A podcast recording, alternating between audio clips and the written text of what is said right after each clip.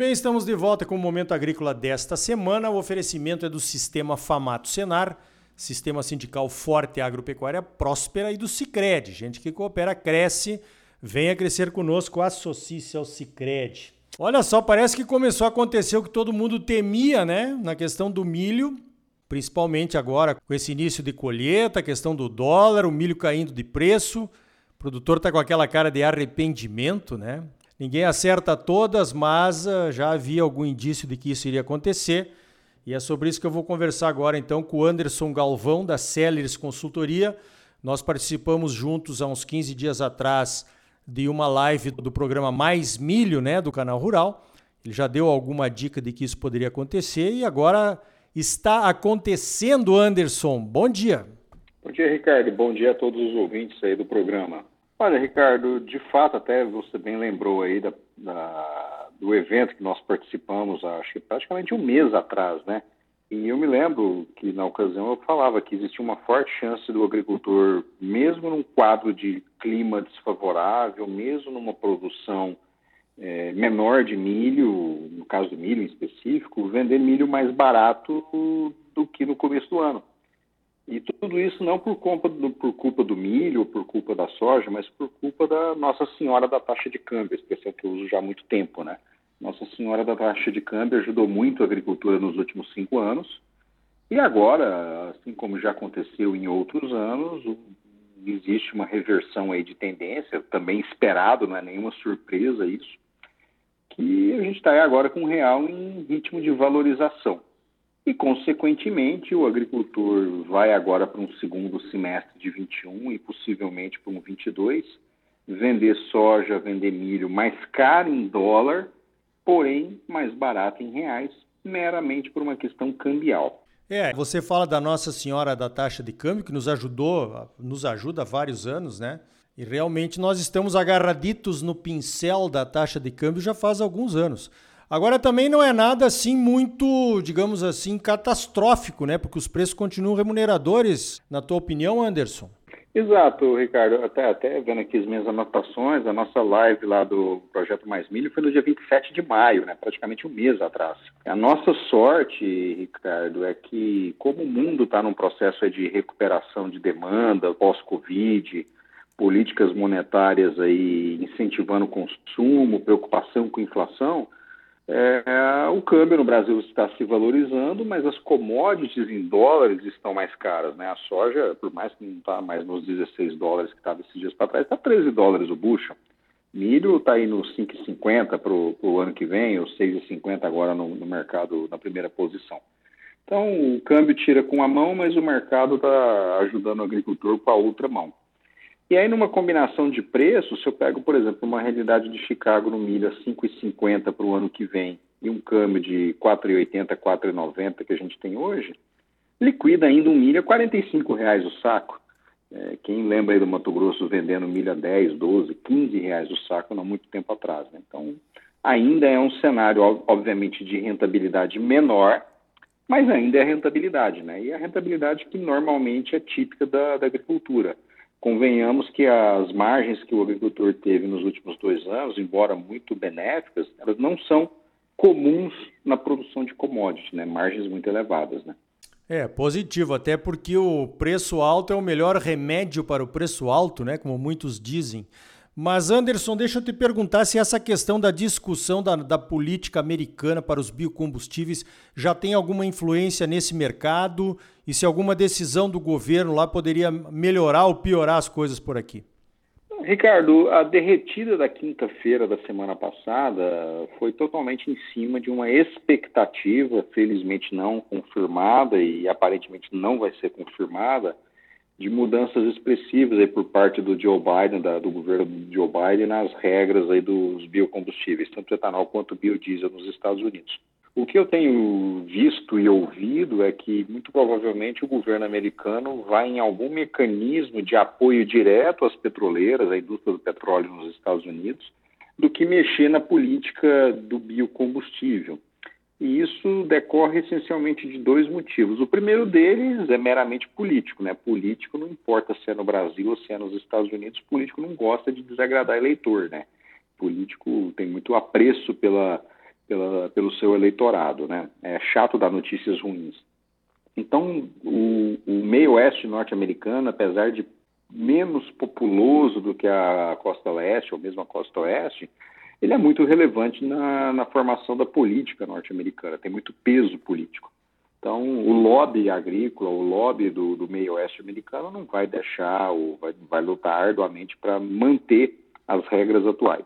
E, por outro lado, tem que agradar também a indústria do petróleo, né? E a indústria do petróleo, que por sua vez tem dificuldades aí de pagar os RINs, né? Que são os, os lá do, do, do mercado americano, ela vai em algum momento ter algum benefício, ter alguma política do governo para equacionar essa, esse dilema, né? Então, eu acho que sim, é, isso trouxe preocupação, mas não entendo ou não acredito que isso vá mudar substancialmente nos próximos anos, até pelo segundo componente, é que a política dos biocombustíveis, ela é importante, no caso do Joe Biden, retomando uma pauta aí de Acordo de Paris e tudo mais, ela é importante para que os Estados Unidos também continue alinhado com o cumprimento dessas metas desses acordos. Né? Então, por isso que eu sou é, mais cético em dizer que a gente vai ter alguma mudança muito substancial nas regras e mecanismos da política norte-americana de biocombustíveis. É, até porque a esperança né, dos ambientalistas, digamos assim, do mundo era que o Joe Biden fosse o oposto do, do Donald Trump nessa questão da, das políticas de descarbonização das economias, né? Então, claro que mexer em biocombustível não é, não é algo que leve a, a, ao cumprimento dessas metas aí do Acordo de Paris, né? Com certeza. Vamos falar um pouquinho de soja, Anderson. Como é que você analisa esse novo patamar? Vou te fazer aquela clássica pergunta de produtor, né? Que assiste as tuas palestras. Pode voltar?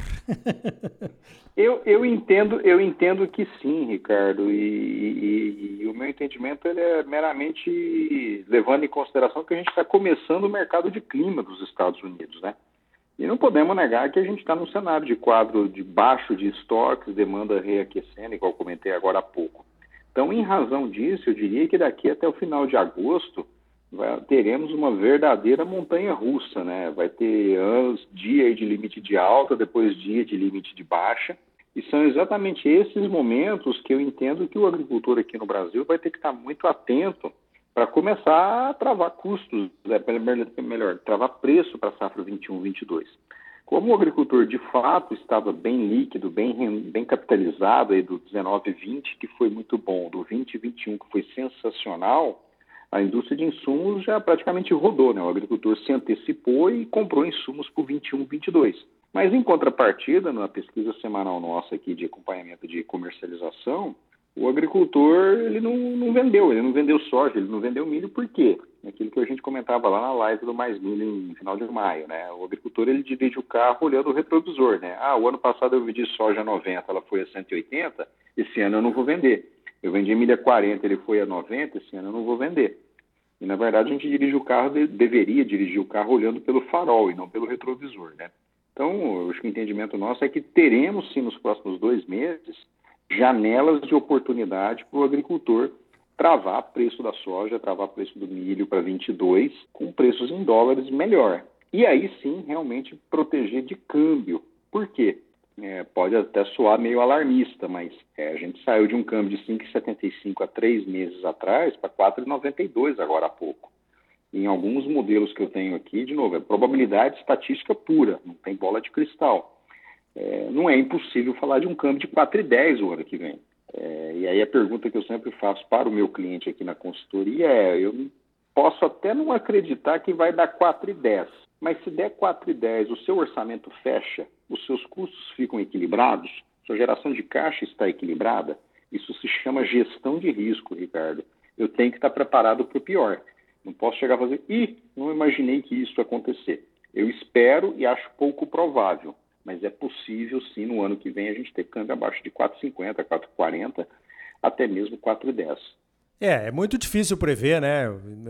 É muito difícil prever, mas enfim, está dado o recado aí é, de toda essa essa parte, né, Anderson, essa questão da gestão do risco aí, de fazer o fluxo de caixa, de fazer as contas olhando vários cenários, é importante na tomada de decisões, né?